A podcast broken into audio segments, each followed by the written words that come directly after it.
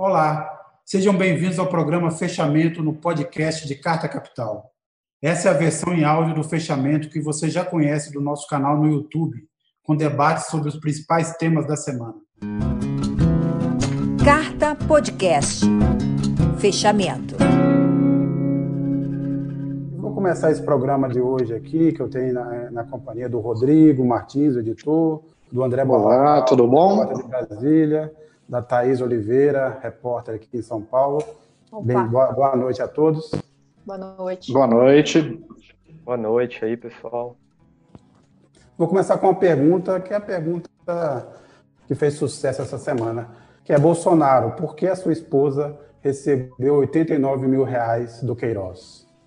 A gente espera uma resposta, a gente vai falar também das, das respostas que ele andou, mais tarde desse programa, a gente vai falar das respostas que o Bolsonaro andou dando desse tema, e a gente também vai falar sobre a boiada do Salles, ou o risco do Salles de já não passar a boiada, vamos falar da boiada do, do, do João Dória em São Paulo, do governador João Dória, o seu mega pacote de privatizações, de fechamento de, de entidades e captura do dinheiro é, de algumas instituições, principalmente universidades e setores de pesquisa. Vamos falar do, da absolvição do Dallagnol, naquele caso, famoso caso PowerPoint pelo Conselho Nacional do Ministério Público. Vai saber aqui, é, o Barrocal acompanhou isso, o Dallagnol é, está solto, o, é, quer dizer, foi absolvido, mas o Moro tem, tem sofrido derrotas, reveses no Supremo Tribunal Federal, um cachorro aí que provavelmente é do Rodrigo também participando. Também está ser apresentado aqui a todo mundo. Tá. Como é que ele chama, Rodrigo? É Esse é o Chico. É o Chico. A gente vai ver o Chico. O Rodrigo tem uma espécie de zoológico, né? Ele é um amante da natureza e dos animais ele, ele, ele e a Luísa Mel assim, são surpreendentes. Assim, então, ele depois vai nos apresentar o Chico aqui formalmente. Vamos também falar do caso aí da, da Flor de Elisa, deputada Flor de Elisa, essa, essa, história é, inacreditável, que, por exemplo, dificulta muito a vida dos roteiristas no Brasil.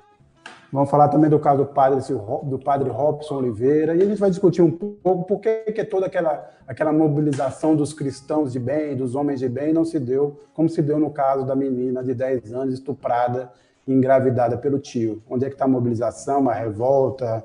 Onde é que está o clamor é, diante de todos esses crimes que ofendem, é, segundo a religião, ofendem princípios básicos, né? basilares dessas, dessas religiões. Então a gente tem muito, muitos assuntos. Vamos falar dos protestos nos Estados Unidos, do, do, dos protestos nos esportes, vamos falar do Big Bang do Paulo Guedes, se ele vai sair ou não. Então, quer dizer, realmente a gente está aqui com um cardápio bem, bem extenso. Eu vou começar é, já passando aqui para o Barrocal. É, Barrocal, vamos começar por essa história do Dallagnol. É, é um caso que, na verdade, o, a defesa do Lula é, depositava ali alguma esperança de punição ao Dallagnol e ela acabou não acontecendo. E eu queria que você dissesse assim, o que, que isso significa, né? tanto é, do ponto de vista da, da decisão do Faquin, que mandou julgar o caso, quanto da posição do Conselho Nacional é, do Ministério Público, e o quanto isso guarda relação com é, as derrotas que o Sérgio Moro tem sofrido no Supremo. Sim, boa noite aí então, pessoal, novamente. E então, em relação a esse caso, vamos, vamos primeiro reconstituir, contextualizar o que aconteceu. É, na última terça-feira, 25 de agosto, o Conselho Nacional do Ministério Público, que é o vigia do MP, julgou um pedido dos advogados do presidente Lula, do ex-presidente Lula, para a instauração ou não de um processo disciplinar contra Deltan Dallagnol. O motivo do pedido dos advogados de Lula foi aquela entrevista coletiva dada pela Força Tarefa da Lava Jato em setembro de 2016, na qual Dallagnol e os seus colegas de Ministério Público apresentaram um famoso PowerPoint com Lula no centro do que seria uma quadrilha. Então, os advogados logo de Lula, logo após aquela entrevista, uma entrevista que serviu para a apresentação da primeira denúncia criminal do MP contra Lula, então os advogados de Lula, logo após a entrevista, entraram no Conselho Nacional com um pedido de processo contra Dallagnol. Eles alegavam que o procurador gastou dinheiro público à toa para fazer um espetáculo midiático. E esse caso, pelos fatos serem antigos, prescreveria agora no mês de setembro de 2020, precisamente dia 14 de setembro. O Conselho Nacional do Ministério Público pôs e tirou de pauta 42 vezes esse, essa proposta de processo contra Dallagnol e não iria julgá-lo mais uma vez na última terça-feira. Por isso, os advogados de Lula entraram no Supremo Tribunal Federal com um pedido para que o Conselho Nacional do Ministério Público fosse obrigado a tomar uma decisão. E o juiz Edson Fachin, do Supremo, deu uma liminar a favor do pedido de Lula, ou seja, mandou o Conselho julgar. Deve-se ou não abrir um processo disciplinar contra Dallagnol. Uma decisão curiosa do Fachin, porque ele é um juiz linha dura contra Lula nos casos da Lava Jato, mas, recentemente, ele disse, por exemplo, que teria feito muito bem a democracia brasileira se o, o petista pudesse ter concorrido de novo a presidente em 2018. Inclusive, ele, Faquin, era membro do Tribunal Superior Eleitoral em 2018 e votou a favor da candidatura de Lula ser liberada na época. Ele foi o único voto nesse sentido. Bom, e diante da decisão agora da liminar de Faquin, o Conselho Nacional do Ministério Público pautou o julgamento, mas disse assim: conselheiros, em sua maioria, disseram assim: olha, a defesa de Lula até tem razão, mas não vale mais a pena abrir um processo contra Dallagnol porque tudo vai prescrever daqui a poucos dias. Foi um verdadeiro deboche, na opinião de alguns petistas, porque Dallagnol é, escapou graças a uma prescrição e ele, Dallagnol, é alguém que vive dizendo por aí que prescrição, prescrição é uma espécie de caminho para impunidade no Brasil mas o Dallagnol não pode, ele pode comemorar agora e tal, mas em breve ele deve ter vida dura no próprio Conselho Nacional do Ministério Público, porque lá existem mais dois processos que pedem a abertura de inquéritos aí disciplinares contra ele e o julgamento desses dois processos foi interrompido, foi impedido por uma decisão do Supremo, também uma liminar do Supremo. Só que agora há um recurso contra essa liminar do Supremo e o recurso está nas mãos de Gilmar Mendes. E Gilmar Mendes foi alguém que Dallagnol, no ano passado, processou e pediu uma indenização por ter recebido dele, Gilmar Mendes, várias ofensas ao longo do ano. Dallagnol até ganhou uma indenização no valor de 59 mil reais. Só que não é uma indenização que sairá do bolso de Gilmar Mendes, sairá dos cofres públicos. Foi um processo movido, na verdade, contra a União. Então, isso mostra que a Operação Lava Jato vem sofrendo uma espécie de torniquete. É a descrição que eu dei na minha matéria da Carta Capital dessa semana. E o outro torniquete, quem vem tendo aper... quem vem, quem vem apertando, com... é, é, quem vem tendo contra si apertado esse torniquete é Sérgio Moro, o parceiro, na verdade o chefe real de Dallagnol, lá na Operação Lava Jato. Ele essa semana, ele Moro sofreu essa semana uma grande derrota no Supremo. O, a corte entendeu que Moro foi parcial ao condenar em 2008 um doleiro no caso Banestado. Essa parcialidade de Moro custou a automática anulação da sentença do ex-juiz contra esse doleiro. É um cenário que anima o ex-presidente Lula, que tem também no Supremo, à espera de julgamento, uma ação igualzinha, a pedir que a sua, a, a, o comportamento de Moro nos processos contra ele, Lula, seja declarado de parcialidade e isso pavimentará aí então a anulação de, de pelo menos duas sentenças existentes hoje contra o ex-presidente. Agora, Balcal, lembrando que esse voto do, do, Gilmar Mendes, em especial, mas também do Lewandowski, foram muito duros, né? Foram muito duros em relação ao Moro. Expuseram realmente porque ele e nesse caso, o Banestado, desse, desse é, doleiro em especial, ele usou os mesmos métodos que são questionados pela, não só pelo Lula, mas por vários condenados. Ou seja, ele instruiu é, é, é provas, né? ele, ele, ele municiou uma das partes, então foi parcial, no caso do Ministério Público, para que se procurasse provas, e essas provas foram incluídas no processo depois do, do, do, acusado já ter sido ouvido, sem que ele tivesse chance de defesa, prova que o Moro pediu para ser produzida e ele usou com, para condenar o réu. Essa é uma base, é isso é inaceitável em qualquer lugar do mundo. Agora, antes da gente continuar, tal, eu só queria perguntar para você uma coisa. É, é, o que, que, a gente pode, como é que a gente decifra o Faquin? Né? É, é, a minha impressão é que é o seguinte: o Faquin faz um jogo que a gente já viu em outros momentos do Supremo. Às vezes, certos ministros fazem um voto de divergência ou dizem alguma coisa numa situação em que ela já está ganha ou perdida, ou seja, ah, é, vai condenar ou vai ter uma decisão contrária a, é, a, a alguém, a um réu, num caso claro de é, é, atropelo ao Estado de Direito, e aí você tem três, quatro votos é, divergentes, só para não parecer que ali foi uma coisa unânime. É, você acha que nesse jogo o Faquinha acabou mandando, é, exigindo que o, que o Conselho Nacional do Ministério Público analisasse o caso da Lanhol, sabendo que isso já ia dar no que deu? Você vê essa possibilidade?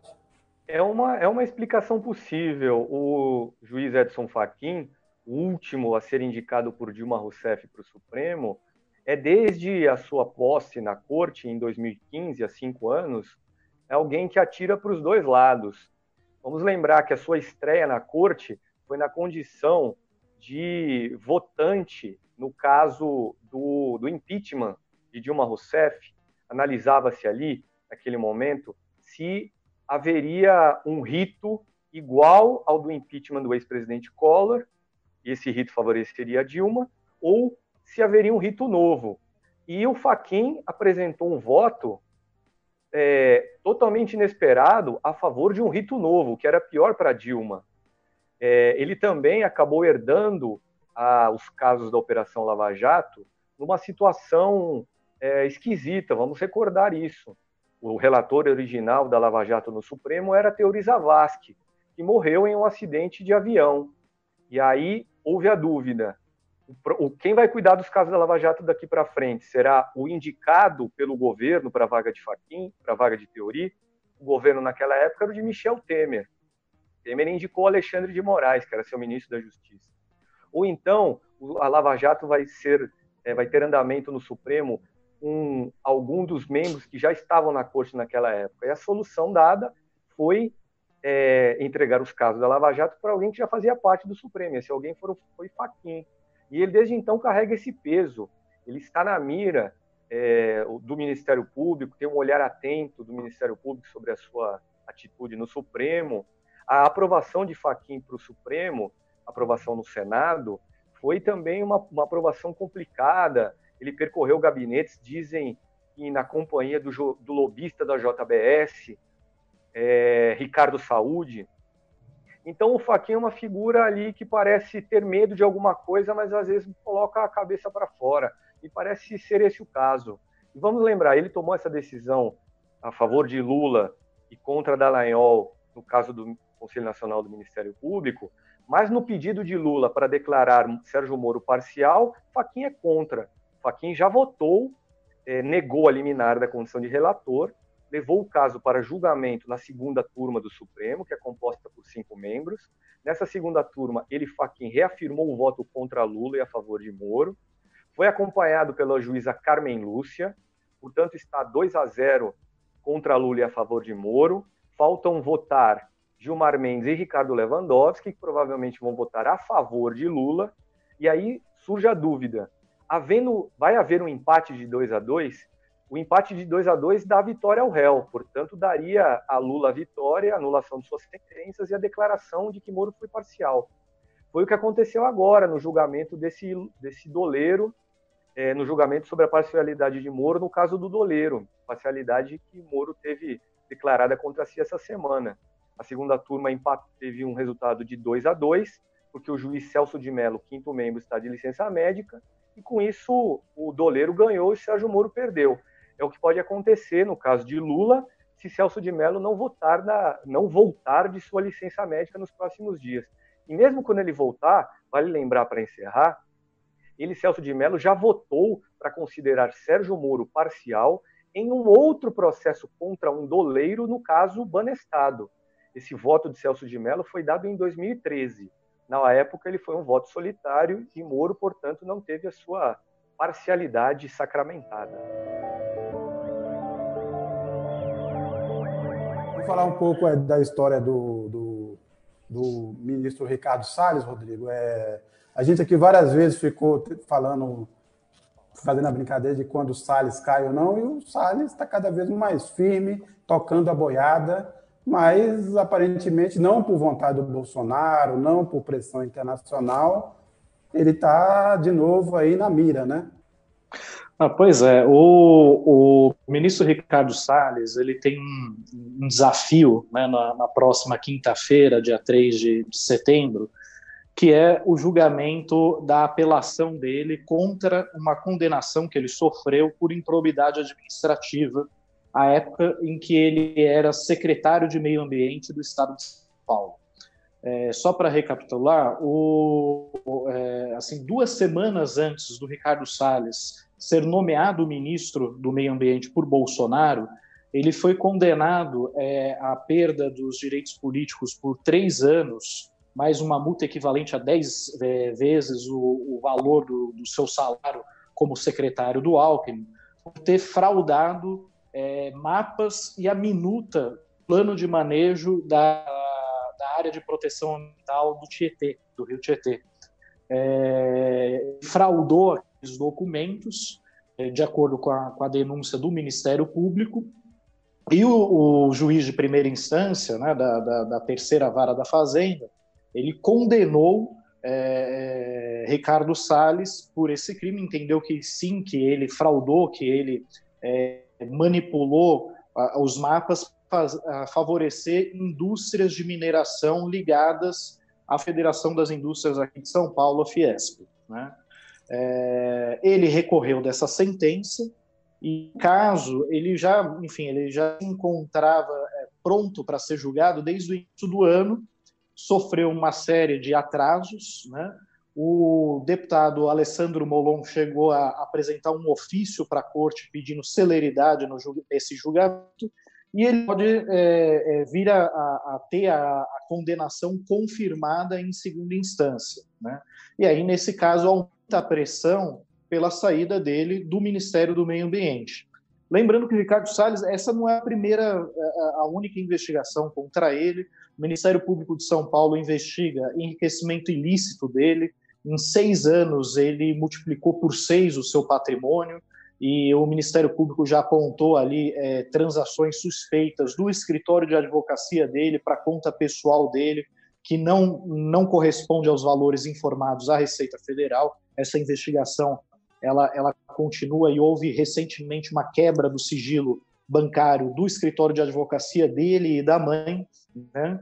É, há, um, há, outros pedidos em curso né, pelo afastamento dele do Ministério do Meio Ambiente, mas assim o Ricardo Salles ele é, ele é muito querido pelo Bolsonaro. Né?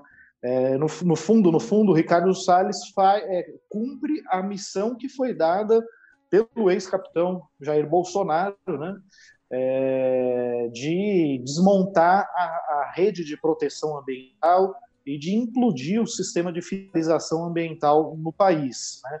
É, muita gente acreditava que isso se daria por meio de uma mudança na legislação ambiental, e de fato houve tentativas no Congresso para isso, mas a verdade é que nem foi preciso modificar a legislação ambiental para que isso ocorresse. Né?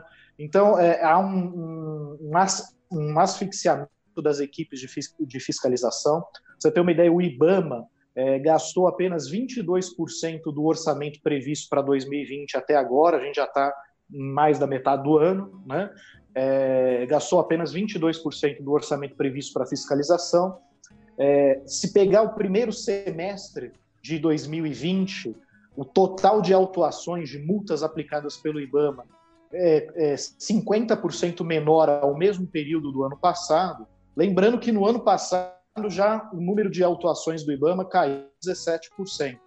Então, há um desmonte das equipes de fiscalização ambiental e há também uma transferência de responsabilidade, no caso da Amazônia e recentemente do Pantanal, para o Exército, é, que também não está trazendo resultados positivos. O Exército está na Amazônia desde maio, né? É, e os alertas de, de, de, incêndio, de queimadas na, na, Amazônia não param de crescer. Na verdade, se você pega o acumulado de maio a julho deste ano, houve é, um número maior de focos de incêndio detectados pelo INPE, né, pelos satélites do INPE, do que em maio a julho do ano passado, que o Exército não estava lá. Então, também os militares não estão fazendo grande diferença é, no combate ao desmatamento da Amazônia, que cresceu 34% é, no acumulado aí de agosto do ano passado a julho deste ano. Thaís, é, a gente falou da boiada do Salles e tem essa boiada aí do, do Dória, né? O, qual a chance aí que você acha que esse, desse pacote aí do Dória? Fala um pouco do pacote, mas qual a chance desse pacote ser aprovado?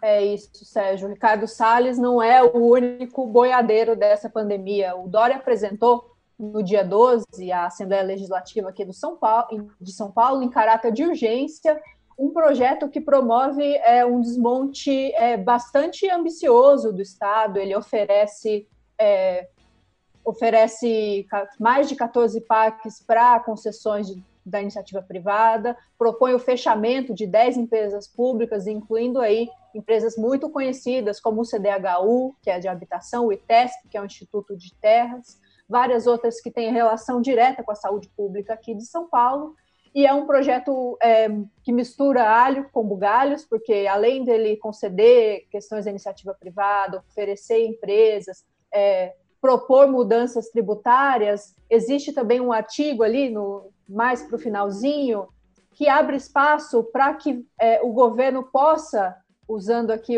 é, trocando miúdos, garfar parte do orçamento é, superavitário de fundações e autarquias, incluindo aí universidades estaduais como a USP, a Unesp, e também fundações como a FAPESP, que é a Fundação de Amparo à Pesquisa aqui de São Paulo, que é a maior dessas fundações, é a maior fundação do ramo do Brasil, é um exemplo para vários outros estados. Esse é, mecanismo universitário científico que é responsável por mais de 30% da, da publicação científica no Brasil, então a gente está falando de muitas coisas, mas está é, tá havendo é, uma pressão é, bastante intensa por parte da comunidade científica, porque eles estão, de fato, se sentindo traídos, né?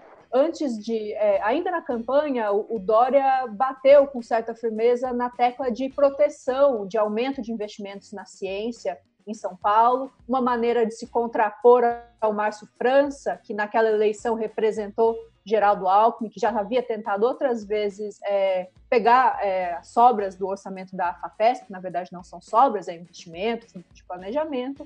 O Dória prometeu é, não cortar os investimentos na FAPESP, e, ao contrário, aumentar esses investimentos.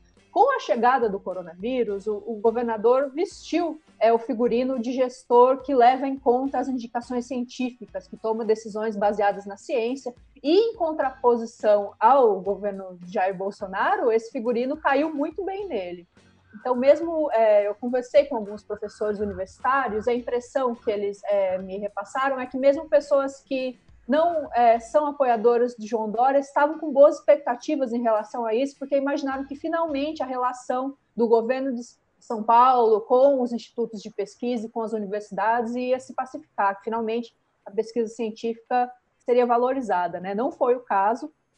Esse, esse pacote é, mostra isso bastante claramente, alguns deles estão é, se sentindo, como eu disse, traídos, mas as chances disso ser aprovado são poucas, porque tem-se a impressão dentro da LESP que esse é um, é um pacote que tem algum que foi, que, foi, que leva o, o bode para a sala, né? Ele fala de tantas coisas e trata de, é, de entidades que estão tão em evidência num momento como esse de pandemia, que é o caso da FAPESP das universidades, que imagina-se que o governo tenha, na verdade, apresentado essas propostas para que consiga negociar ali com os deputados, deixar de lado, por exemplo, é, amealhar a parte do orçamento das universidades e da FAPESP, mas conseguir levar a cabo o fechamento dessas empresas públicas. São 10 empresas, muitas delas já ameaçadas há tempos de fechamento, falando, por exemplo, aí da Fundação para o Remédio Paulista, a FUR, que que é a maior fabricante de medicamentos públicos aqui no Brasil.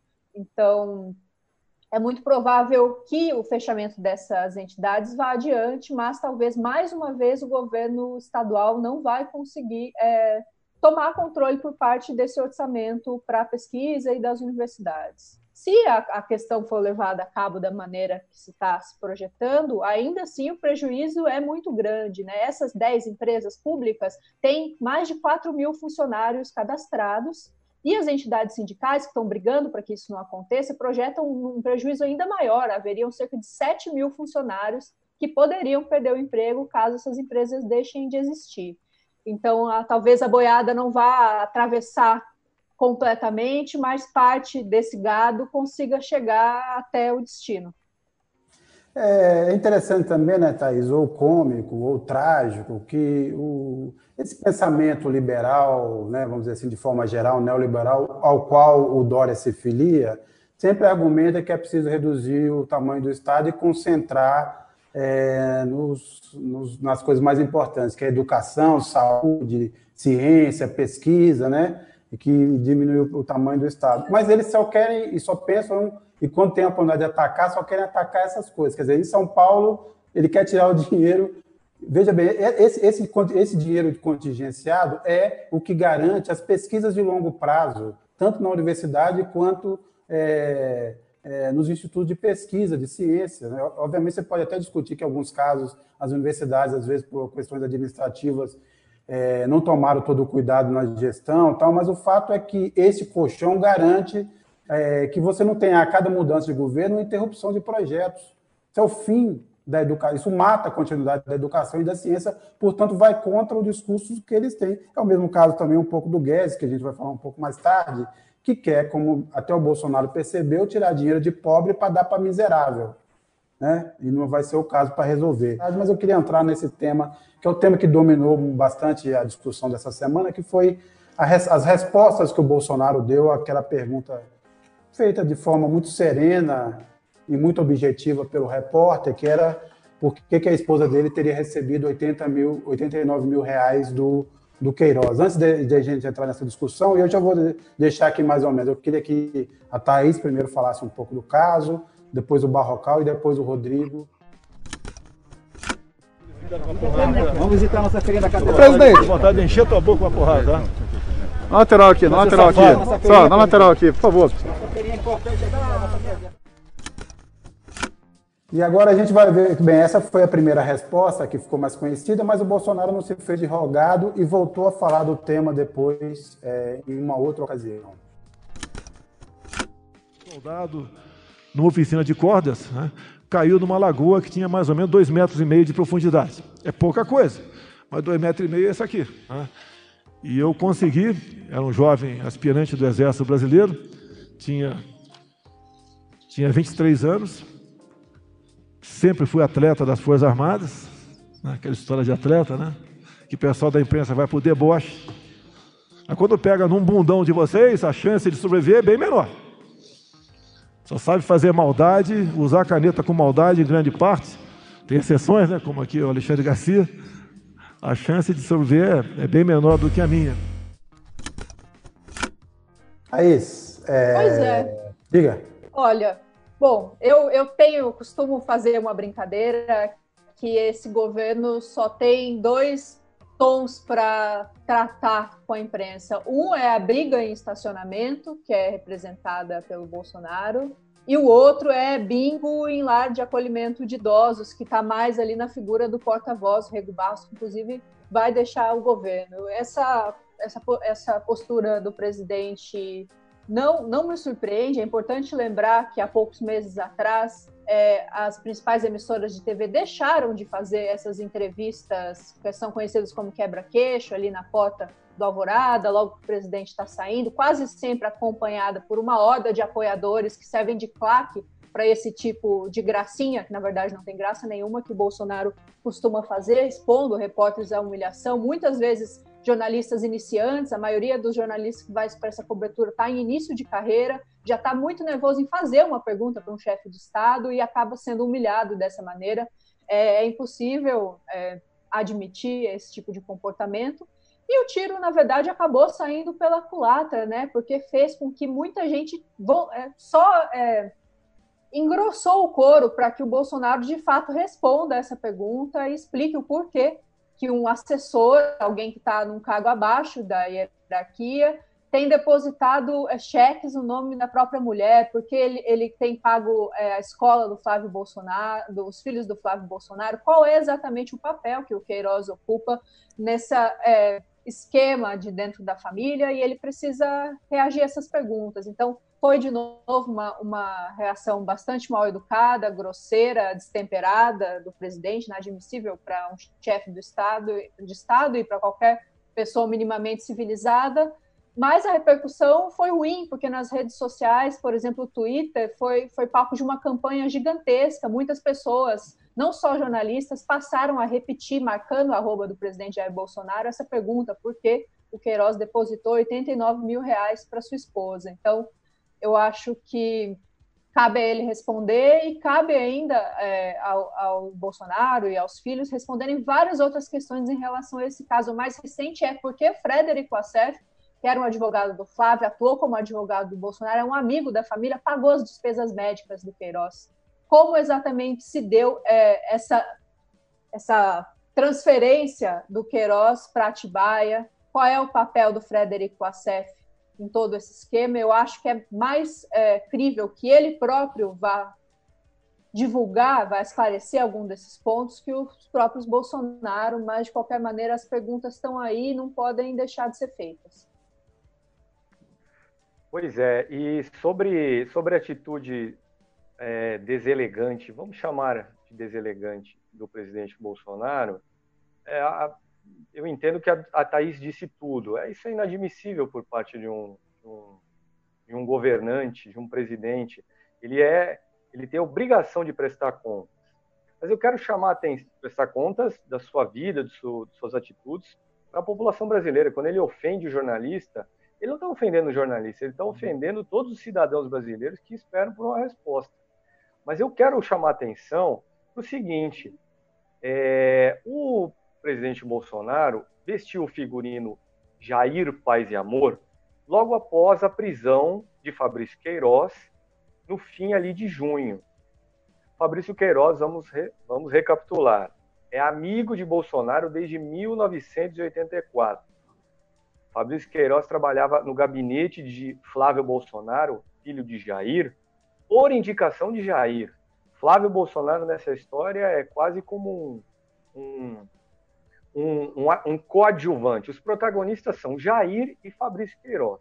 Logo então, após a prisão de Queiroz, Bolsonaro recolheu-se, passou a negociar com o Centrão, mudou a sua postura, passou a ter um governo mais convencional e uma atitude presidencial mais convencional também. Por quê? Medo, óbvio. Ficou contra a parede por causa do, da evolução das investigações contra Fabrício Queiroz e seu filho Flávio Bolsonaro. É, e essa explosão de agora, de promessa de encher, de vontade de dar soco na boca de um repórter, chamar jornalistas de bundões, é o quê? É a não contenção do presidente Bolsonaro diante desse mesmo tema que dois meses atrás tinha feito, o tinha levado a ficar calado.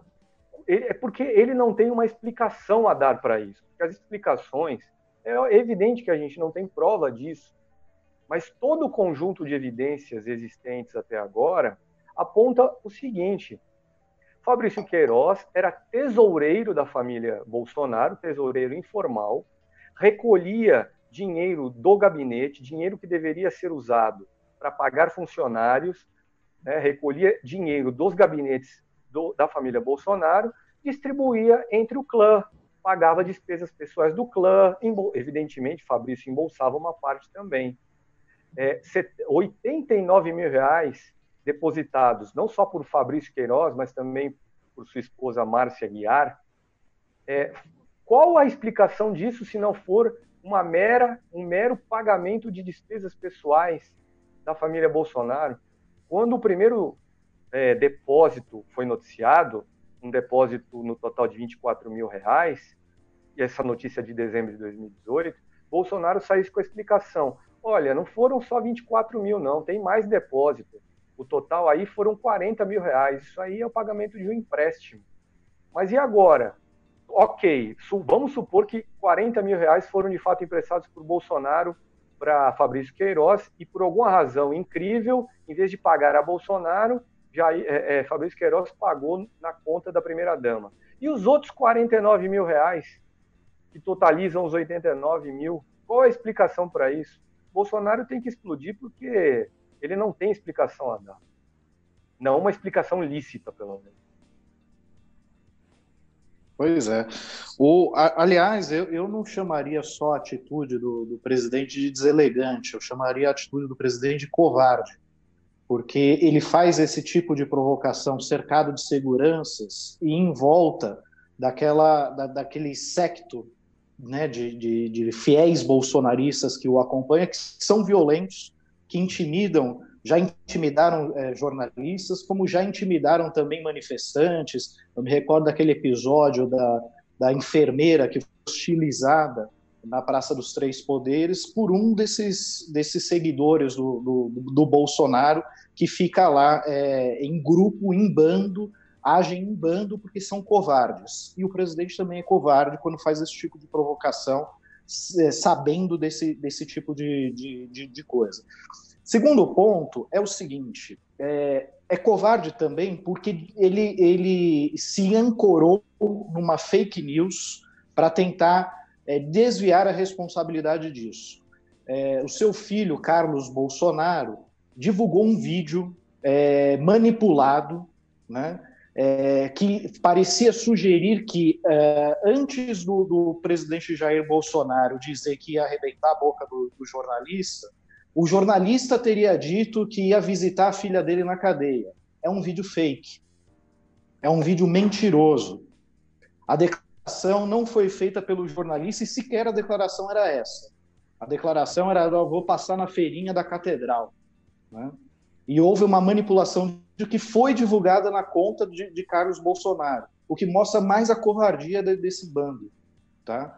E quando ele fala de bundões, ele não está se referindo só a jornalista, porque se ele diz que é, ele tem um perfil de atleta e que é pelo fato dele ter perfil de atleta que não vai acontecer nada com ele, aí se pega com bundões, morre. Bundões não é só o jornalista. Bundões são mais de 115 mil brasileiros que perderam a vida nessa pandemia e que ele está zombando desde o início, porque ele não aceita ser questionado por nada. Desde o início, você pergunta as coisas para o presidente, por exemplo, sobre a pandemia, e ele diz que, e daí? Eu não sou coveiro, e por aí vai. E agora ele foge da pergunta sobre os depósitos do, do Fabrício Queiroz na conta da primeira-dama, também por covardia, também por não ter resposta para dar, como, como o, o Barrocal disse. Tá? E, e, a, e assim, e, e a, a, as evidências apontam, sim, que ele era o tesoureiro da família Bolsonaro e que repassava essa propina para lá, porque o Ministério Público já identificou dezenas de depósitos de servidores da Assembleia Legislativa do Rio de Janeiro na conta do Queiroz. Nem tudo passava em dinheiro vivo. Uma boa parte passou em cheque de servidores públicos da Assembleia Legislativa na mão do Queiroz. Então é evidente que há um, um, um esquema aí que precisa ser investigado, que precisa ser aprofundado pelas autoridades, e o presidente, mais uma vez, mentiu quando falou que era um empréstimo de 40 mil reais. Ou a menos que ele esteja no ramo da agiotagem e 40 mil reais se transformaram em 89 mil. Agora, Rodrigo, lembrando que o agressor da enfermeira era também um funcionário com cargo comissionado no Ministério da Damares. Lembrando que parte daquela claque é também de funcionário. Ela, ela, ela é fornida, ela é aumentada, com parte de gente que ganhou cargo no governo e que está lá, portanto, é uma claque paga, né? Está recebendo Sim. lá o seu, sua, o seu sanduichinho para participar dessas presepadas. Inclusive, Sarah Winter né, chegou a ter uma boquinha no, no, no, Ministério da Damares, né? É, ela que foi presa aí por, por incentivar protestos antidemocráticos e que expôs uma, uma menina de 10 anos estuprada, tal, ela também já, já, já teve uma boquinha no governo Bolsonaro. Sim. E lembrando que é o seguinte, é, é o, a, o, o, a turma do Bolsonaro, os bolsonaristas é, tentam relativizar isso, dizendo, ah, mas olha aí, é 89 mil, isso não é nada perto da corrupção do petrolão, do mensalão, de quanto roubaram no Brasil, mas eu só queria lembrar o seguinte, obviamente isso aí, tudo indica, é só a ponta do iceberg. A rachadinha por si só não vai explicar esse monte de dinheiro daqui a pouco. Esse tanto de movimentação de dinheiro é, em, em, dinheiro vivo, né, nessas transações picadas. Obviamente, isso vai ter uma relação direta com as investigações da milícia. Tudo indica, várias dessas linhas de investigação apontam para isso, que é um esquema criminoso de grande porte né, que se pode ser comparado, por exemplo, ao PCC de São Paulo. São muito parecidos nesses esquemas. Então, quanto mais o Ministério Público do Rio de Janeiro puder vasculhar isso e fizer isso com seriedade, provavelmente mais perto vai chegar dessa, dessa situação. Agora eu queria discutir um pouco com vocês, vou, vou, vou começar pela Thaís, vou fazer o mesmo circuito, Thaís, Barrocal, Rodrigo. É o seguinte, novamente a reação, para mim, pareceu muito tímida. Nós enfrentamos de novo, a, entramos de novo no ciclo das notas de repúdio. Então, teve nota de repúdio da OAB, da ABI, da FENAGE. E a pergunta é, é o que, é possível fazer? O que, que é, não só as entidades de, de, comunicação, mas os próprios meios de comunicação, os próprios veículos e essa sociedade vamos dizer assim, sociedade civil organizada pode fazer essa altura ou só resta realmente as notas de, só restam realmente as notas de repúdio? Thaís. Olha, Sérgio, fal, falando é, específico, em específico desse, dessa postura do presidente, que estimula a violência com certeza, mas não são ataques frontais à democracia promovidos por ele ou por outras figuras do governo. Um exemplo seria aquela nota que o general Heleno divulgou há um tempo atrás, ameaçando é, uma quebra da ordem constitucional por conta de um pedido do Supremo e etc. Fora isso, eu acho que, para além da, de se igualar ao presidente, que é reagir à violência com violência, não sobra. É, não sobram muitas outras opções que não mostrar que a sociedade civil unida, organizada, as instituições não são como ele, não aceitam aquele comportamento. Mas, mas, sinceramente, eu não vejo muito por onde demonstrar é, esse tipo de, de reação fora da, das notas de repúdio, que são um meio constitucional para agitar os, os políticos, para agitar a sociedade civil, e dessas campanhas espontâneas que acabam é, acontecendo nas redes sociais. Porque eu acho que a, as ameaças sucessivas que o Bolsonaro tem feito à, à imprensa, muitas vezes. É, provocam internamente nas pessoas um desejo de, de, que aquilo fosse devolvido na mesma moeda. Mas, mas não é possível fazer isso, porque senão todas essas instituições estariam se igualando ao Bolsonaro.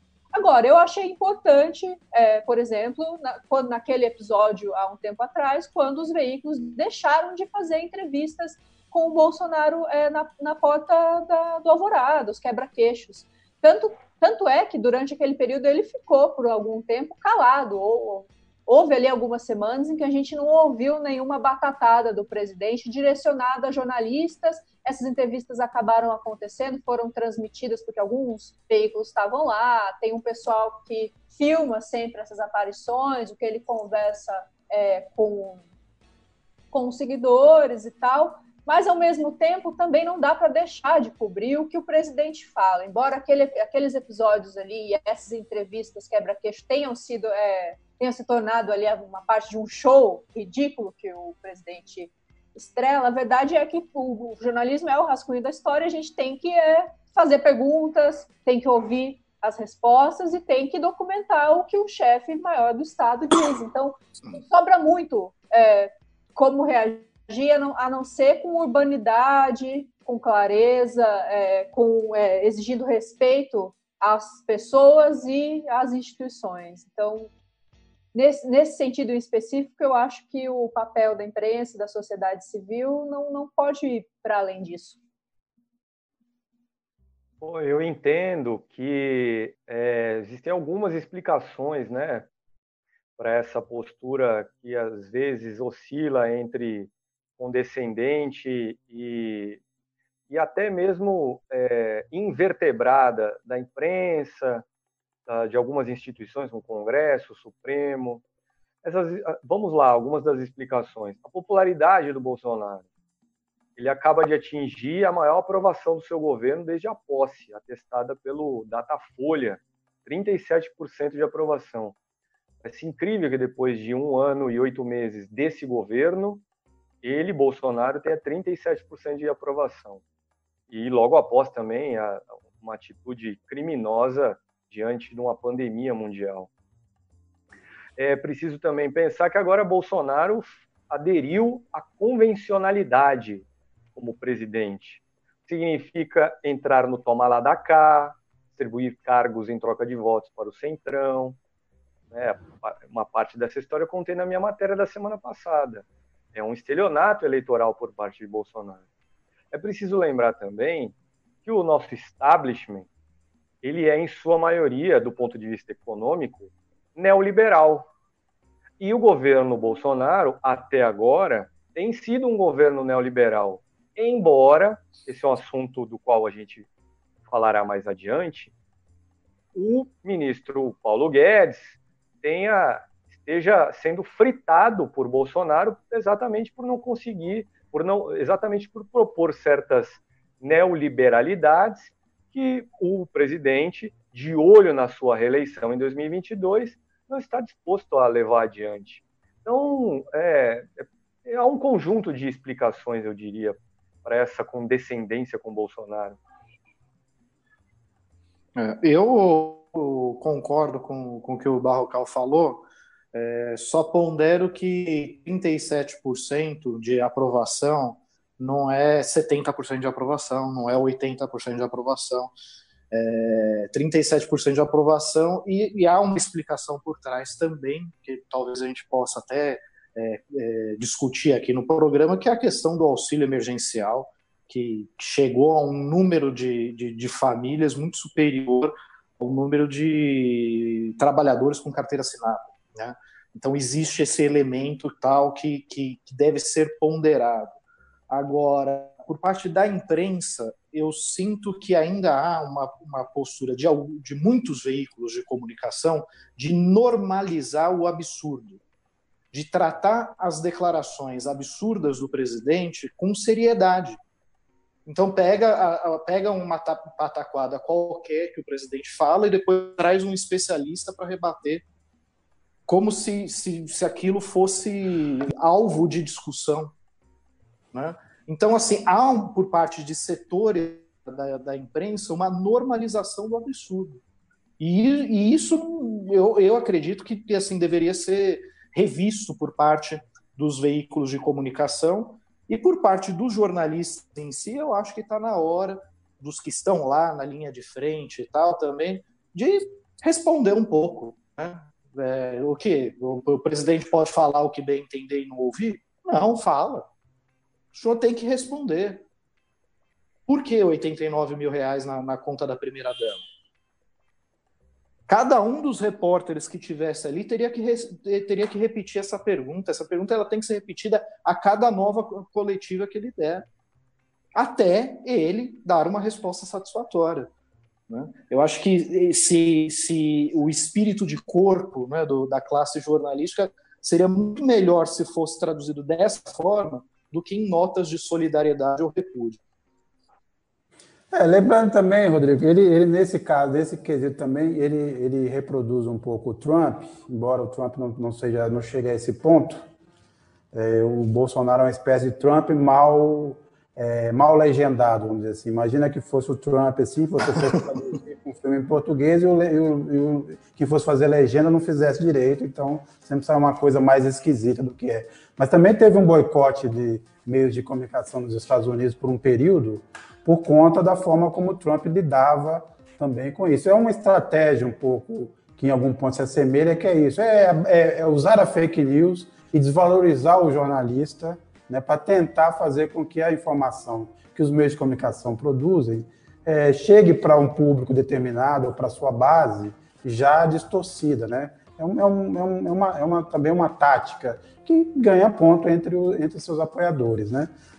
A, a questão do, do, da popularidade vai depender muito também realmente do, do, do, de como a economia brasileira vai se comportar daqui para frente, lembrando que o auxílio emergencial provavelmente vai ser estendido até o final do ano, mas com valor menor, né? O Marcelo Neri, por exemplo, que é, um, que é um pesquisador que acompanha esses casos, na verdade acompanha a aplicação dos programas sociais, acha que essa relação entre a popularidade do, do, do Bolsonaro ligada ao auxílio emergencial, ela, ela vai ser é, inversamente proporcional, vai se comportar inversamente proporcional à continuidade e ao tamanho desse, desse, dessa ajuda. Quando ela minguar ou for menor, provavelmente também terá um impacto sobre essa base que viu nesses 600 reais, não pode ser julgada, é, não pode ser tratada como se fosse burro ou que fosse vendido, né? É, é, pelas simples condições do Brasil. É, é gente que está abandonada é, ao Léo, está ao Léo, a própria sorte, desde o início desse país, desde, desde o início da República, desde no século passado, nesse século apesar dessas tentativas aí do governo Lula de distribuir alguma renda.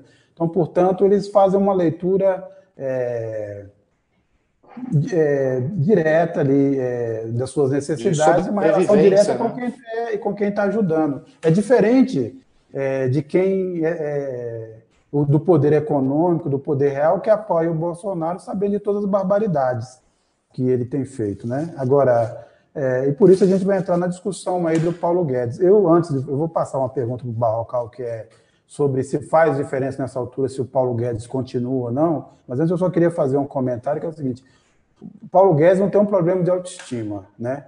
Ele já disse que ele é um super-herói que salva a República de duas ou três vezes por dia. E aí depois ele disse que ia lançar um plano que seria o Big Bang. O Big Bang, quer dizer, ia, do nada ele ia, recriar, ia criar um universo. Então, eu, eu, eu acho que é o seguinte: o grande, grande, a grande sacada, a grande virada que o Brasil poderia fazer, que resolveria todos os nossos problemas, é se a gente conseguisse vender o Paulo Guedes pelo, pelo quanto ele acha que vale. Sei lá, a gente chega para o cara da Bielorrússia ou para o cara do Catar e fala: tem um cara aqui que vai resolver seus problemas. Ele vale X, me paga aí. E manda o Paulo Guedes. Aí pode mandar também o Temer. Pode até ser uma dobradinha, tá essa, estamos nessa crise, está fazendo um combo aqui. Porque o, o, o, Temer também não sofre desse problema, né? Porque quando ele foi pra, lá para a viagem para o Líbano, ele disse: Eu estou indo lá pacificar o país. Veja bem, o Temer, além de tudo, serve para duas coisas. Ele pode pacificar o país e também pode ser uma espécie de decoração. Então o cara vai fazer um jantar, tem 11 convidados, a mesa tem dois lugares, você põe o Temer lá de decoração, ele também serve, você vê, múltiplas utilidades. Então, eu acho que essa, na verdade, a gente exportar o Temer com o Paulo Guedes, resolveria todos os nossos problemas. Mas, Barrocal, voltando agora aos assuntos sérios, é, faz alguma diferença nessa altura se o, se o Paulo Guedes fica ou sai desse governo? Faz por uma razão. O tal do mercado, mercado entre aspas, esse ente intangível que não vota mas é capaz de arrasar uma economia com seus movimentos especulativos. É, existe hoje, o, mercado financeiro está hoje, funciona hoje, conforme é, balizas definidas no programa de Paulo Guedes. Qual é esse programa? Olha, nós vamos reduzir o gasto público, vide a reforma da Previdência, com isso, nós vamos conseguir baixar os juros fixados pelo Banco Central. E com o juro baixo do Banco Central, o mercado financeiro, para ganhar mais dinheiro, vai precisar investir na bolsa, vai precisar investir na economia real. Ele, Paulo Guedes, é que é a garantia de que esse modus operandi continuará. Se ele, Paulo Guedes, deixar o governo, essa engrenagem será desfeita então, o tal do mercado vai achar o seguinte: bom, agora os gastos públicos vão aumentar, Com isso, o juro do Banco Central vai aumentar, a bolsa vai cair. Eu que botei tanto dinheiro na bolsa, não vou ganhar o que eu esperava. Terei de voltar a aplicar em título público, que é remunerado exatamente pelo juro do Banco Central. Então, e a consequência disso tudo é, além de um juro alto, é pressão sobre a inflação e aumento do preço do dólar. Um desarranjo aí na, em alguns dos fundamentos da economia. Então, a permanência de Paulo Guedes no governo hoje é fundamental por isso. Agora, é preciso, é preciso ver se Jair se o presidente Bolsonaro estará disposto a pagar o preço para descobrir o que acontecerá concretamente caso ele se livre de Paulo Guedes. E ele, Bolsonaro, está doido para fazer essa aposta, por razões eleitoreiras. A manutenção do auxílio emergencial por mais alguns meses, a tempo de seus aliados, seus de Bolsonaro, venderem essa bandeira durante a eleição municipal de novembro. O surgimento de um novo Bolsa Família, com o carimbo do governo Bolsonaro, quando terminar esse auxílio emergencial da pandemia de 600 reais. É algo que Bolsonaro quer ter também, um novo auxílio, um, novo, um auxílio emergencial permanente, digamos assim, que mate o Bolsa Família. E com isso, Bolsonaro pode manter a sua popularidade, quem sabe aumentá-la e ir para a reeleição em 2022 com mais força. Então, a permanência de, de Paulo Guedes no governo hoje é importante sim por esse por causa dessa engrenagem, engrenagem que começa no sistema financeiro. É, ontem, ontem, quando teve aquele momento assim mais ríspido, né, o Bolsonaro pela primeira vez é, queimou em público o Guedes de uma forma muito clara, como fez em outros momentos com o Moro, quando ele disse que mandou refazer os estudos, porque não vai tirar dinheiro do pobre dar para o paupérrimo, né? Para o mais pobre ainda. É, as bolsas caíram, a bolsa, a bolsa caiu, o dólar subiu, as moedas estrangeiras subiram. Hoje o mercado estava um pouco mais estabilizado. Agora, é preciso dizer o seguinte: é, em algum momento eles vão ter que discutir o teto de gastos. O, o editor de economia, Carlos Drummond, fez uma matéria nessa semana, inclusive falando desse o Big Bang, na verdade, virou um track, né? virou nada, virou uma poeira no espaço sem produzir nada. É, o tamanho do ajuste que você tem, que fazer em 2021 para é, colocar é, as contas públicas é, dentro do teto é uma coisa estrondosa. É, são 500 bilhões de reais que você teria que cortar do que foi gasto esse ano. É o tamanho da economia, do ajuste que você tem que fazer é, para voltar a colocar as coisas no trilho. Isso, isso, isso levaria a economia brasileira a uma depressão. Lembrando que o, o, o Brasil, nesse momento, está se saindo um pouco melhor do que se imaginava, né? as piores previsões, mas ainda assim deve, devemos encerrar um ano aí com mais ou menos 6% de queda no PIB, que é um número bem muito, muito ruim depois de saindo de uma recessão e passando três anos com crescimentos medíocres. Né?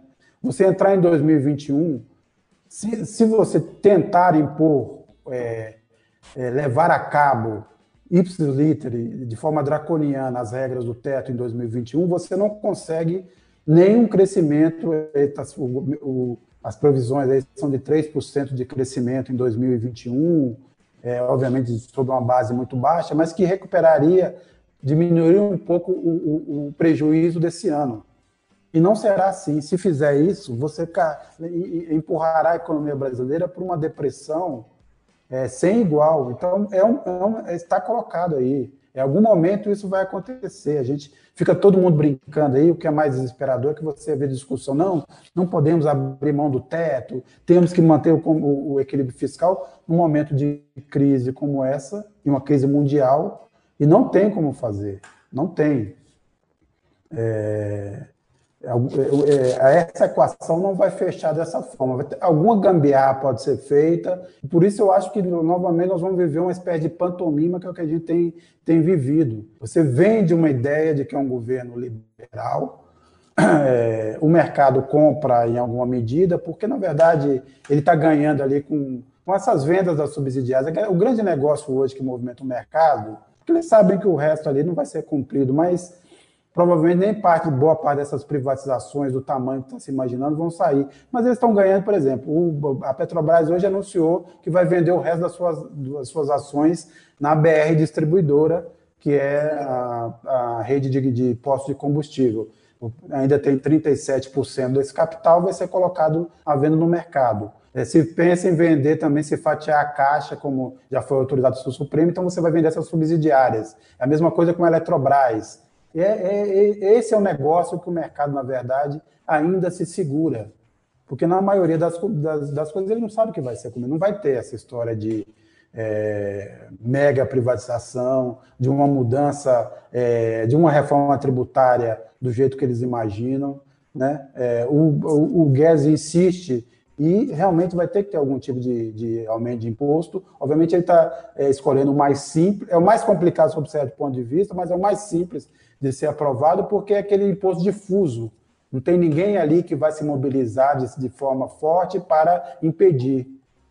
Ele não vai conseguir, por exemplo, ele nem pretende tributar os, os super ricos, os mais ricos, mas provavelmente precisará ter uma CPMF, algo assim, para aumentar a arrecadação, senão a conta não vai fechar. Essa é, de certa forma, é, a situação geral. Então, a gente está aqui, na verdade, isso tudo é uma, é uma espécie de brincadeira, de uma, de, um, de uma encenação, que não tem como fechar essa conta. É, tem uma pergunta aqui também que eu vou pedir a Thaís para responder, se o Rodrigo também quiser é, falar a respeito. O Carlos Dastoli. Por que as mortes por Covid-19 foram normalizadas pela mídia?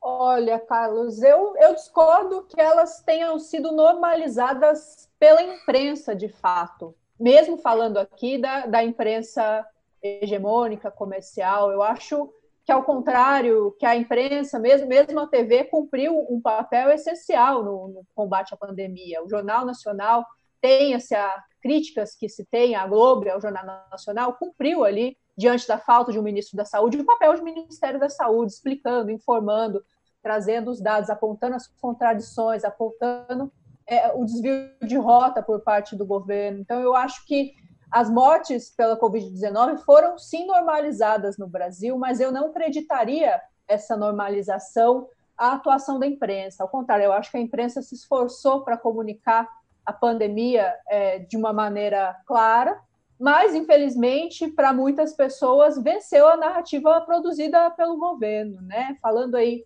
da pesquisa, nessa pesquisa mais recente do Datafolha, que mostrou esse aumento na popularidade do Bolsonaro e mostrou que a imensa maioria dos brasileiros não considera culpado pela pandemia, quase 50% acham que ele não tem nenhuma culpa e outros 40% acham que ele não poderia ter feito nada para conter a doença, mostra que venceu a narrativa do, do governo federal, né? o Bolsonaro, embora tenha passado algum tempo calado sobre outros assuntos, continuou a insistir na narrativa que ele construiu em relação à pandemia, contra o isolamento, advogando é, a cloroquina como panaceia da doença e, e, e, bancou a narrativa que ele pôs à praça. Né? E para muita gente é, que não pôde, de, de qualquer maneira, ficar em casa cumprindo o isolamento, eu tenho a impressão que prevaleceu é, a, o entendimento de que não havia nada a fazer para conter essa doença.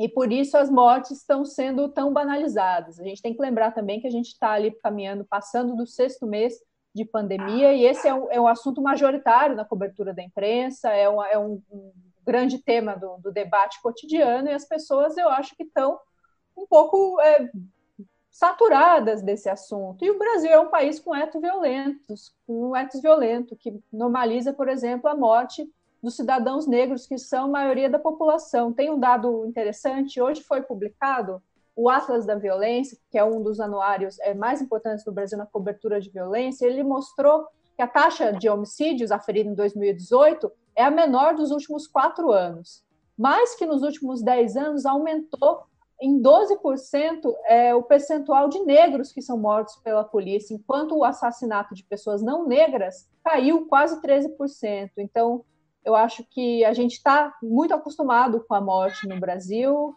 e, infelizmente, apesar dessa doença ser, uma, ser completamente nova e ter ferido, é, tem impactado a vida de tanta gente, com o coronavírus não foi diferente. Apesar das tentativas da imprensa, de parte da sociedade civil, de oferecer uma visão baseada na ciência e uma visão mais apurada do que está de verdade acontecendo. É, é, eu realmente acho que são seis meses já, isso também tem um certo cansado, cansaço, né, Rodrigo? Eu, eu até entendo sob certo ponto de vista, né? Então, seis meses trancados, seis meses angustiados. E o Brasil, assim, não cumpriu desde o início, não cumpriu as coisas da forma como deveria ter feito e tá lá. É esse, uhum. esse essa coisa, né? Um puxadinho, como sempre. Não? Não?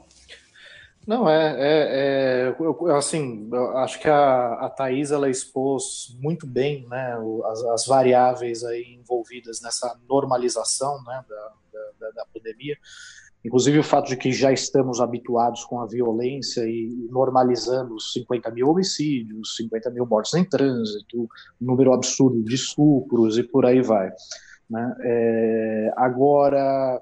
E eu acho que assim, a gente não deve perder de perspectiva também o fato de que a, a, o discurso do Bolsonaro ele pega também porque uma grande parte da população brasileira não teve é, condições de guardar quarentena por uma questão de sobrevivência, né? não tinha como ficar em casa.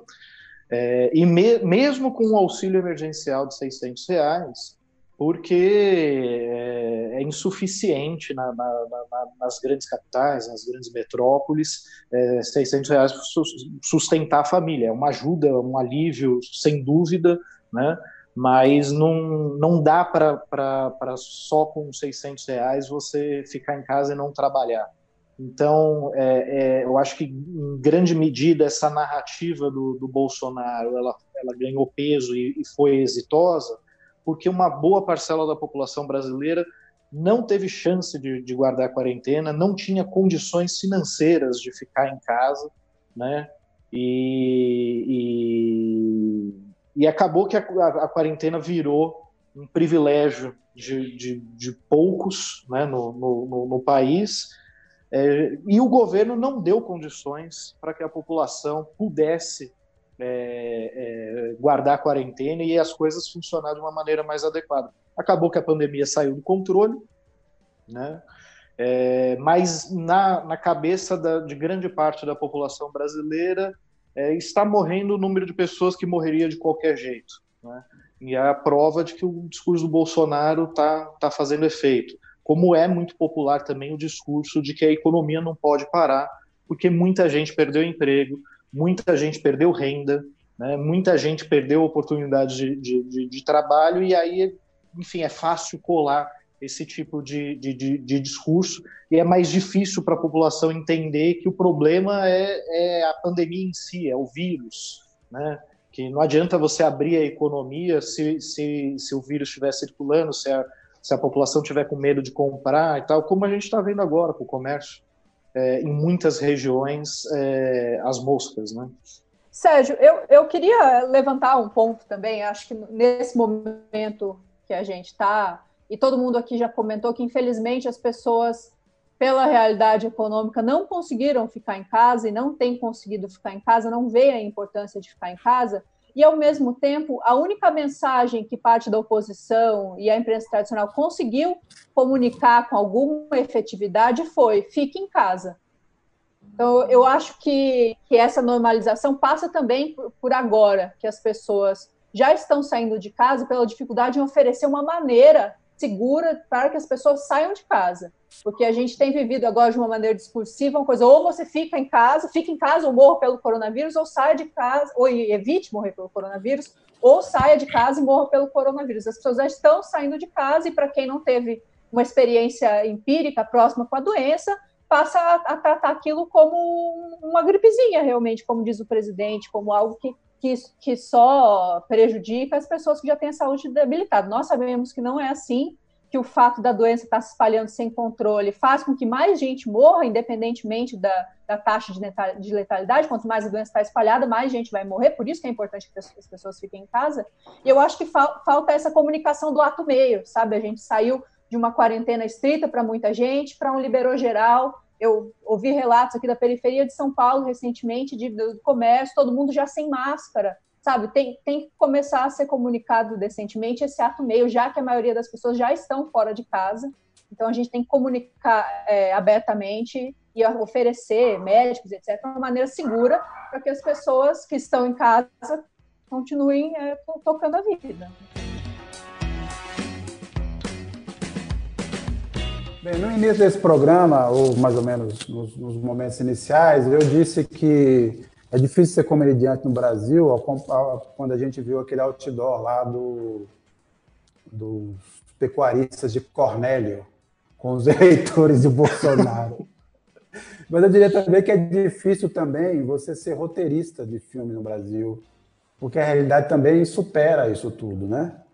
É, e a gente temos, esse, temos três, dois casos, três na verdade, mas dois são mais é, são mais chocantes. O primeiro é da deputada Flor, Flor Delis, né? E o assassinato do marido e tal, e depois do padre, padre Robson Oliveira, que também é era uma estrela da Igreja Católica, alguém muito dedicado às ações sociais e que também foi pego no desvio. É, eu vou passar primeiro para o Barrocal, mas depois a Thaís já pode falar também o Rodrigo. É, bem, deixa eu dar alguns detalhes dessa, dessa história da Flor Delis, né? Ela tinha um programa de recuperação de, de jovens carentes, tem 55 filhos, alguns poucos são, obviamente, naturais, os outros são adotados. O marido dela é, era um desses filhos adotados, então, primeiro ele foi filho dela, depois namorou uma filha é, biológica e, portanto, foi genro, e no fim, marido. E ela, entre outros motivos, né, havia divergência sobre a administração ali do, do do programa social, que era bem visto, tinha muito apoio, inclusive vários artistas globais é, participaram de um filme em homenagem a ela. Havia, havia vários motivos ali para os conflitos, mas um deles é que ela, sendo é, pastora, religiosa, não pegava bem se separar, então ela tentou é, escolher o caminho de matar o marido, segundo a polícia. Tentou envenenar quatro vezes, Neste caso, ela poderia ter pedido alguma ajuda ao Putin, que na Rússia o pessoal sabe matar por veneno, sabe envenenar. Não conseguiu.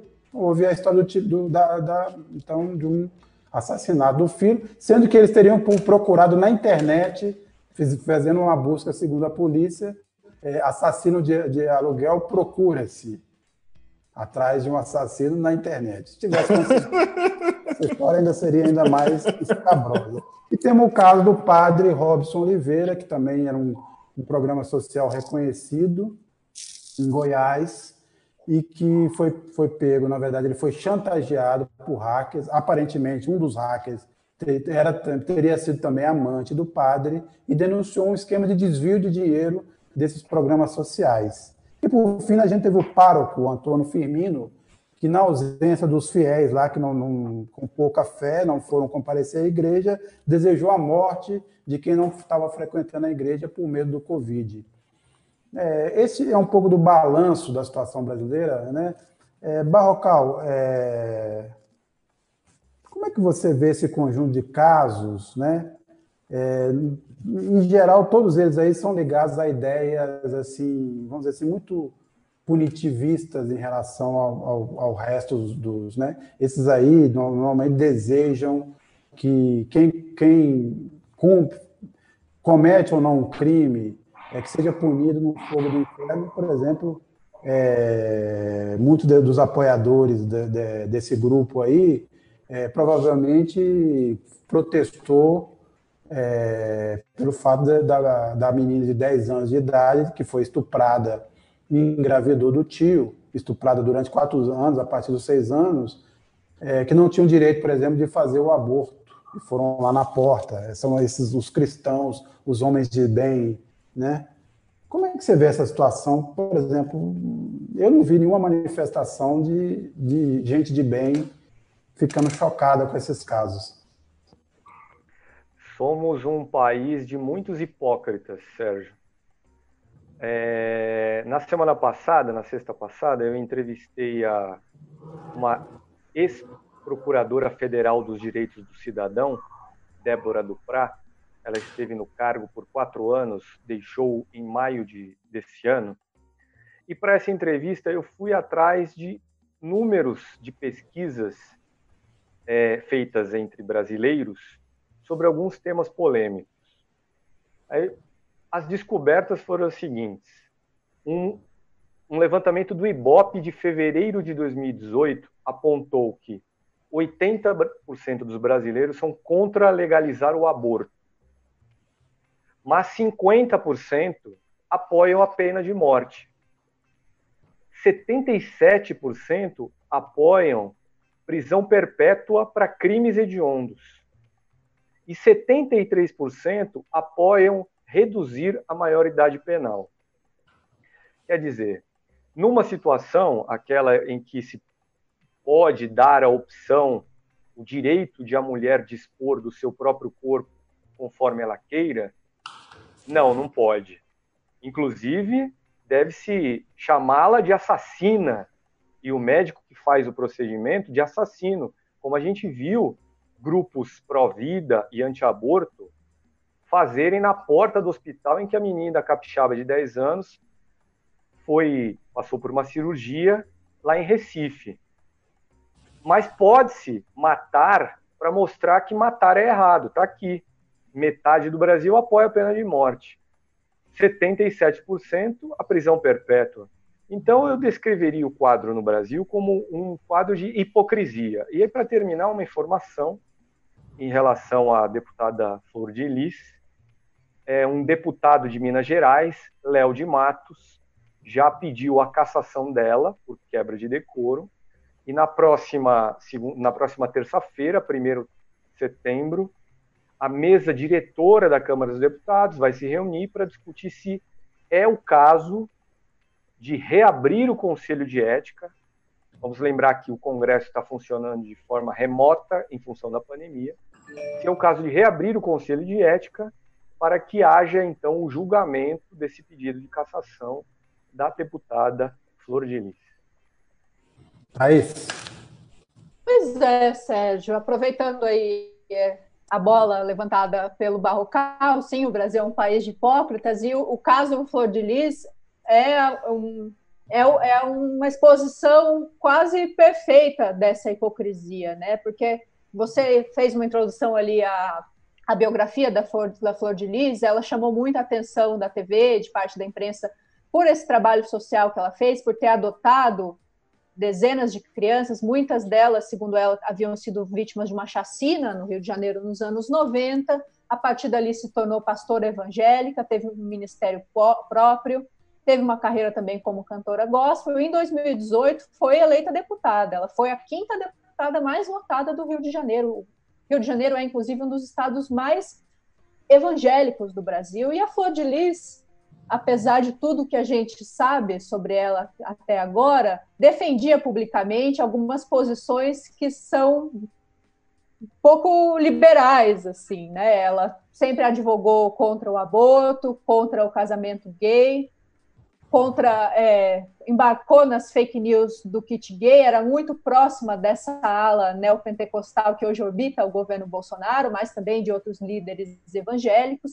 Então ela amealhou esses votos em 2018 com essa fama de mãe abnegada, de uma mulher de fé, com a solidariedade, com o projeto social que ela é, que ela tocava, enfim, se aproveitou da religiosidade de grande parte dos brasileiros para faturar um cargo político. Quando o poder ficou demais, parece que o marido deixou de caber ali nessa estrutura que é tão complexa, que a gente ainda não sabe muito, mas o marido deixou de caber ali e para não se separar, e se separando, talvez, como ela diz, escandalizar o nome de Deus, preferiu é, oferecer é, uma solução mais direta, né, como se diz. Eu acho que esse caso ainda vai se desenrolar, mas de qualquer maneira chama atenção, né, que tanta gente tenha sido presa na segunda, oito filhos dela, né, sete filhos e uma neta foram detidos, mas ela não foi detida, apesar de ser apontada pelo Ministério Público como mandante do crime por ter imunidade parlamentar. Tudo indica até agora que ela vai perder o mandato e vai responder por esse caso sem imunidade parlamentar. O caso está na primeira instância mas é de duvidar que ela vá ser presa muito recentemente. Então é isso, o Brasil é sim um país hipócrita, onde alguns têm mais direitos que outros, mas de quando em quando acontecem algumas histórias como essa que expõem para a sociedade brasileira o quão é, intensa é essa hipocrisia.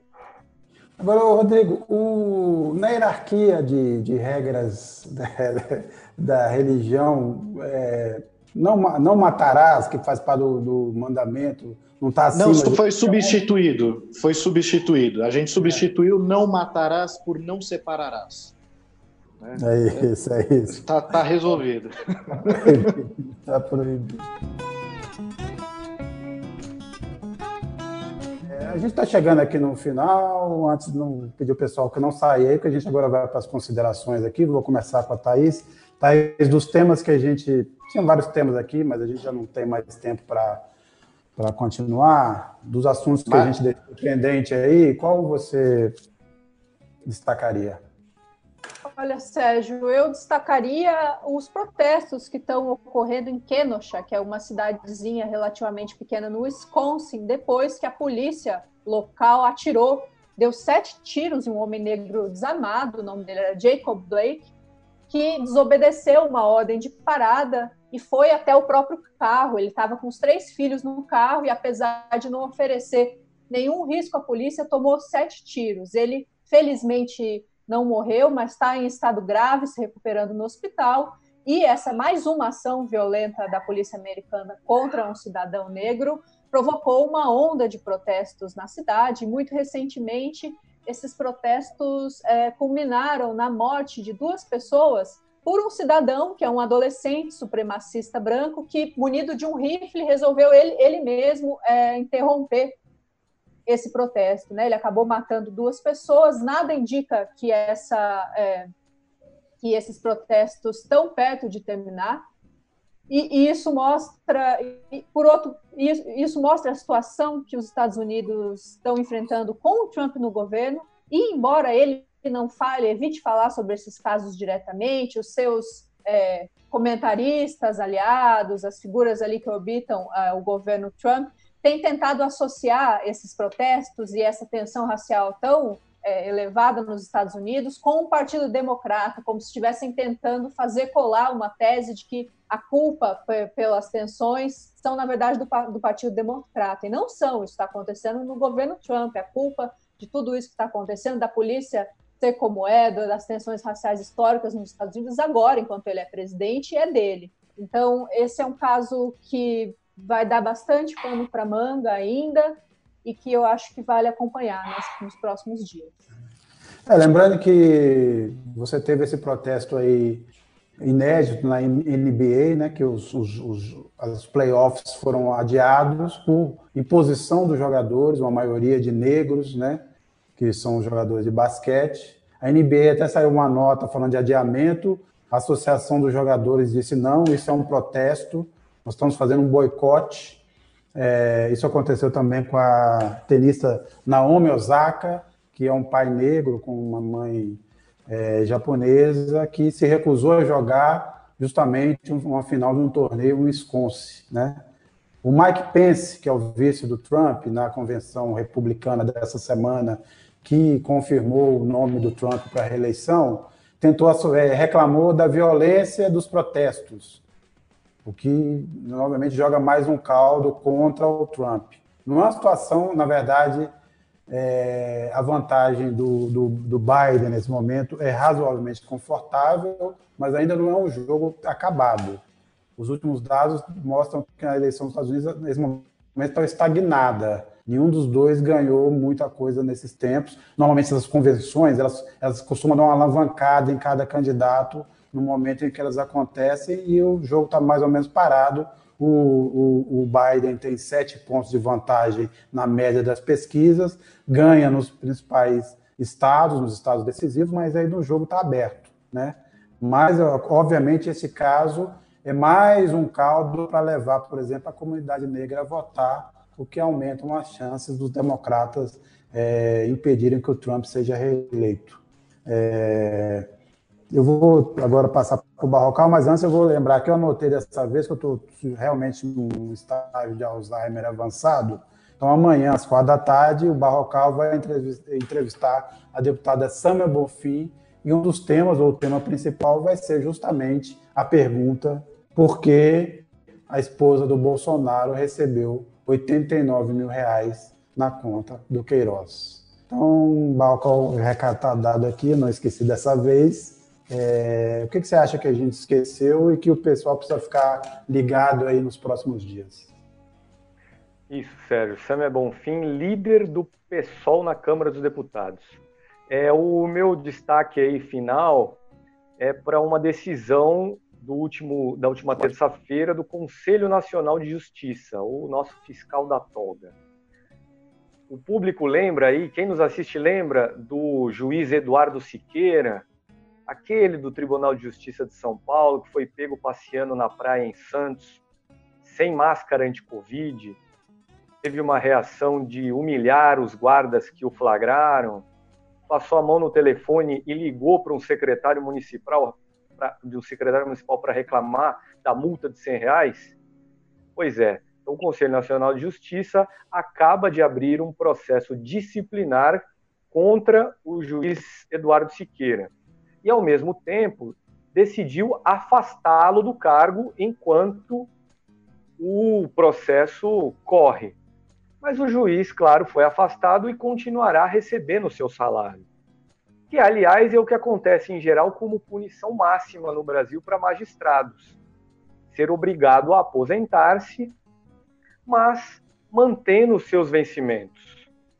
E o que nós vimos no próprio, na própria terça-feira, também graças ao CNJ, a divulgação de mais um anuário da Justiça Brasileira, e esse anuário mostrou que em 2019 os 18, juiz, os 18 mil juízes brasileiros receberam em média 50 mil reais por mês.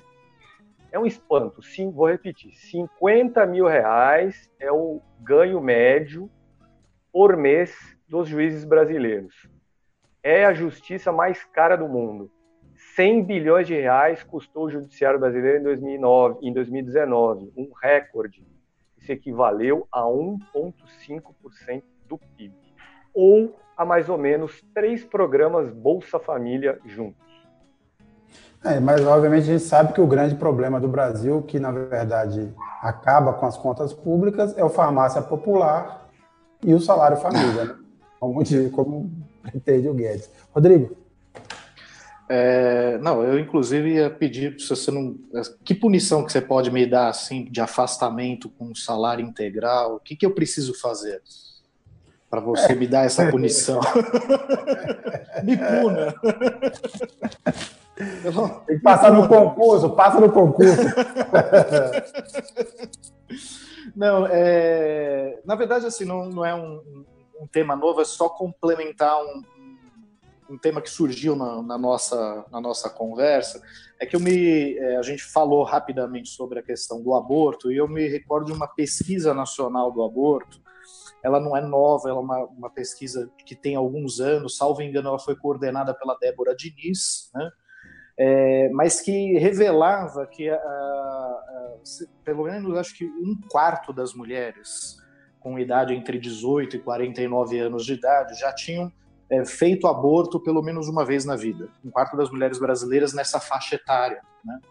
É, e quando foi, foram entrevistadas as mulheres que fizeram aborto, uma boa parte delas eram católicas, evangélicas, enfim, seguia mais ou menos a, a, a proporção é, de crenças é, que, que existe na, na sociedade entre as, é, as, mulheres que recorriam a esse tipo de, de procedimento.